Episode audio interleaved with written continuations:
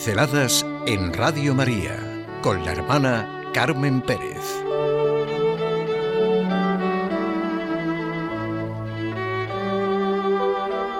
La vida es sagrada. Un testimonio. Sucedió en el hospital. Conozco a la doctora, autora de lo que les voy a leer. Os presento a Belén. Nació el 6 de enero en mi hospital y sus padres cuando el pediatra les dijo que tenía síndrome de Down, decidieron darla en adopción inmediata, que les cambiaran a otra planta donde no hubiera recién nacidos y decir a todos los familiares que habían tenido un bebé muerto. Así ningún familiar podría reclamar su custodia. Y yéndose a su casa de alta sin más a las 48 horas. Belén vive en el hospital tiene un montón de madrecitas que la cuidan, la miman diariamente. Le han regalado tal cantidad de cositas que hasta la dirección médica ha tenido que comprar un armario para ir guardando todo lo que le regalan. Su pediatra la ha reconocido por completo y afortunadamente no tiene ninguna cardiopatía ni alteración más.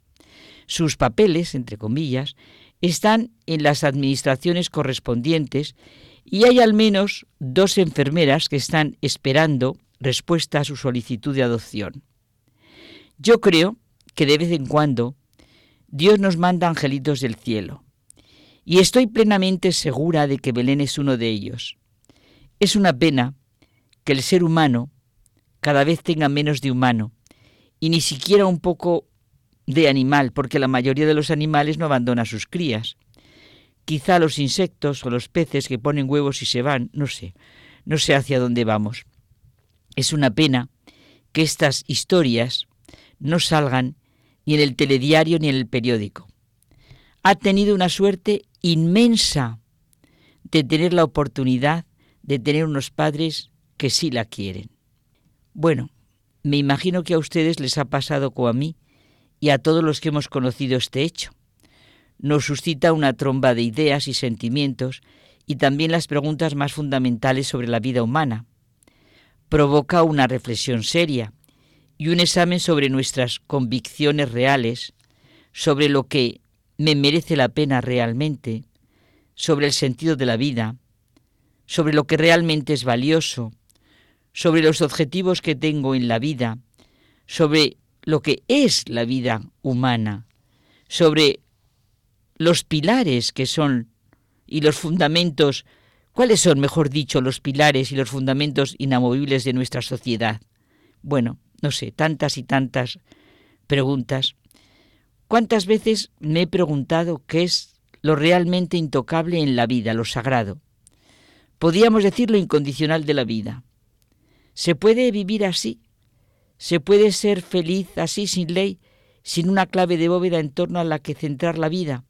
Sin una ética humana, sin un sentido de la familia como célula viva de la sociedad, sin fe, sin amor. Cada uno su verdad parece ser el único dogma. En medio de todas estas preguntas y sentimientos, me ha hecho bien la manera, por parte de la doctora X, de hacernos partícipe del hecho de expresar sus sentimientos. A ella se le murió una hija de unos tres meses, se la encontró muerta, creo que se llama muerte súbita del lactante, al volver de su primera guardia de noche después de su baja maternal, y habla de ella como del angelito que tiene en el cielo. El hecho es tremendo, y con todo respeto se siente pena por los padres que así actúan ante su propia hija. No saben lo que se pierden ante el cariño que le podían dar y recibir, ante el bien que a ellos mismos y a todos los que viven a su alrededor hubieran podido hacer. Cuesta pensar en el sentido de la vida que transmiten, en lo que realmente es valioso para ellos, en tantas y tantas cosas que muchos seguramente estamos pensando. Y la otra cara de la moneda nos abre el horizonte y nos llena de esperanza la reacción de esas personas del hospital, de las dos enfermeras y de tantas personas que han querido adoptarla. En concreto, sé de una embarazada en su cuarto mes de embarazo que se planteó también recibir este angelito del cielo que necesita una mamá y un papá. ¿Han oído el cuento del niño que estaba a punto de nacer? Se acerca a Dios y le dice que tiene miedo. Se va a sentir pequeño e indefenso en la tierra. Dios le dice que ya ha elegido un ángel que le proteja. El diálogo es curioso. Aquí en el cielo tengo todo lo que necesito para ser feliz. Y Dios le dice, el ángel que te cuidará te dará amor y te sentirás feliz. Te enseñará las palabras más bonitas y verdaderas que tú vas a necesitar. Y cuando quiera hablar contigo Dios, pues tu ángel te juntará las manitas y te enseñará a rezar. Dicen que hay hombres malos y estaré triste sin verte. Tu ángel te defenderá y si fuera necesario, dará su vida por ti. No te preocupes por nada. Él te hablará de mí y te enseñará el camino. En ese momento se sintió una gran paz en los cielos, pero ya se escuchaban voces provenientes de la tierra. El niño, apresurándose, planteó una última pregunta. Dios, dime cómo se llama mi ángel. A lo que Dios le contestó, su nombre no importa mucho, solo tienes que llamarle mamá. Belén, una niña que nace el día 6 de enero, el Día de Reyes. Sabrá siempre que nació precisamente el Día de Reyes. Dios quiera que siempre viva sabiéndose un don, como lo es para los padres que sí la han querido. La vida es un don de Dios para vivir del amor, de la amistad. Nosotros hacemos sensible el amor, el cuidado, la bondad, la generosidad, el sacrificio de unos por otros.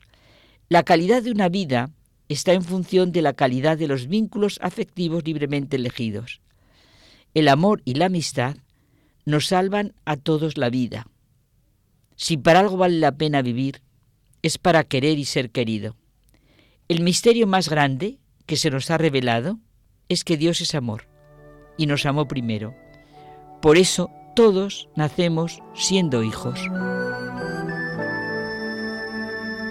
Pinceladas en Radio María con la hermana Carmen Pérez.